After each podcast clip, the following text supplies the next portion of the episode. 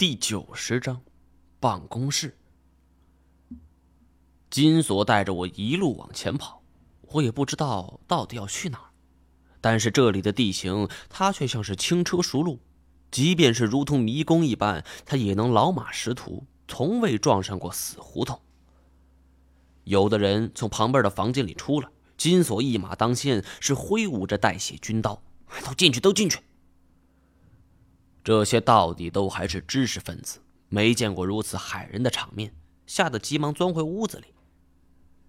金锁则是带着我一直跑到最里面的屋子，撞门进去。里面还有三个穿着白大褂的人，这突然间闯进来两个手持军刀的陌生人，吓得已经呆住了，不敢动，只是愕然的看着我们。金锁是反锁屋门，晃了晃手里的刀。都他妈别叫啊！谁叫我捅死谁！说完，他透着门板查看窗外。我压低声音道：“他们追上来了。”金锁看着我，忽然笑了：“哎，这毛爷别这么胆小，这屋子是隔音的。哎，这有什么话尽管说。”我长舒一口气儿，诧异的问道：“你对于这里怎么这么熟悉？”嗨，别他妈提了！我背了两天两夜地图，娘的，要不然面瘫侠就要揍我。这谁是他对手？这好家伙，你离开这两天，我都没好日子过，人民群众分外想念你呀。金锁什么时候都不失这种风趣幽默，但在我听来却羞愧的恨不得找个地洞钻进去。金锁，这次是兄弟对不住你。我我说到后来，我声音哽咽，险些情绪失控。金锁倒是不以为意：“哎呀，毛爷，不是吧？哎，咱们认识这么久，这没见你这么矫情呢。这什么时候跟个娘们一样？”我擤了一下鼻涕，掩饰自己的失态。关于这里，你们是怎么找到的？哎，这说来就话长了。话说，在那一天，李泰二人被这张一毛驱逐出去之后，二人心灰意冷，就顿觉着周围的空气都凝滞了。哎，这这打住打住，你正常点。哎，是真的，这我当时他妈特别气愤，这出生入死的好兄弟，这信外人不信我，换你你怎么想？金锁皱眉想了片刻，不过太监没这么想，他说这是一个机会。萧九天挑拨我们，明显是有预谋的。这我们俩离开你，你也能放松警惕啊？不对，是萧九天也能放松警惕。但是这萧九天不简单呢，他比太监还厉害。我们要是悄悄跟踪，肯定会被发现。这搞不好，你还会跟他们一起揍我们。我笑了一下，的确，金锁说的并不夸张。所以，我们就自己琢磨琢磨。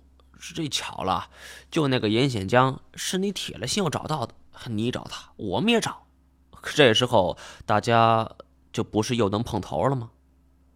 我竖起大拇指，高，实在是高。那你们怎么会有这里的地图呢？金锁找了把椅子坐下。呃，还记得我让云南那边邮过来的东西吧？就是打算送给童话生的那些。童话生一死，这我还以为没能用得着，谁知道没有花钱的不是。我知道，他是用那对同治年间的瓷器收买了此处的人。那这里的老板到底是谁？我急不可待的问道。如此久了，这才是我迫切想知道的。一切的缘由起源于此人，而我的一切遭遇也都是拜他所赐。哪知道金锁摇了摇头，这我他妈收买的就是一个管后勤的，这没资格见大 boss。哎，再说了，这地方很多人他都没见过老板。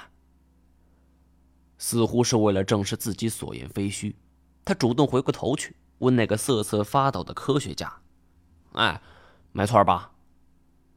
那几个人的命握在他手里，哪敢不从？连连点头：“呃，没，没错，没错。”我想起来，当初在八百媳妇的皇陵中，金锁胆子很小，可现在却像一个十足的老大。经历了这么多事情，我们都改变了许多。我叹了一口气儿。金锁见我略有失望，就安慰我：“，这你也别灰心，咱们都不知道这老板是谁。不过，咱们可以直接去找他。”说完，他从防护服里掏出来一张地图，平摊开来。可能是这一路太辛苦了，地图已经被金锁的汗渍给浸湿了，模糊了好几处，还散发着骚臭的味道。这，你他娘的，这不会把地图塞裤兜里了吧？怎么这么丑？嗨，这这能看就得了。我仔细搜索着图上的线索，发现这间屋子就是老板的办公室。但是我们无论如何怎么看，它都不像啊。这屋子不过二三十平，两边靠墙的位置各有一张桌子，上面摆放着四台电脑、四把转椅，再无其他。要说这是一个手眼通天的大老板的办公室，这打死我也不相信呐。我走上前去，问一个白发苍苍、戴着眼镜的老学究：“喂。”这老学究一哆嗦。别杀我！别杀我！老老实实回答：“你们老板呢？”对付这种胆小之人，我还是有经验的，吓唬吓唬那绝对好使。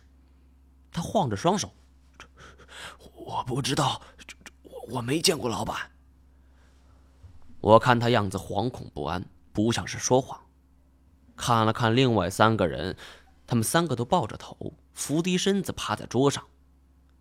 但是其中一个油头粉面的人是目光皎洁，滴溜溜的乱转。我缓缓走过去，举起军刀，轻轻搭在桌面上，砰的一声轻响，这年轻人一哆嗦。我提起领子来，脸罩凶寒，厉声喝问：“说，你们老板呢？”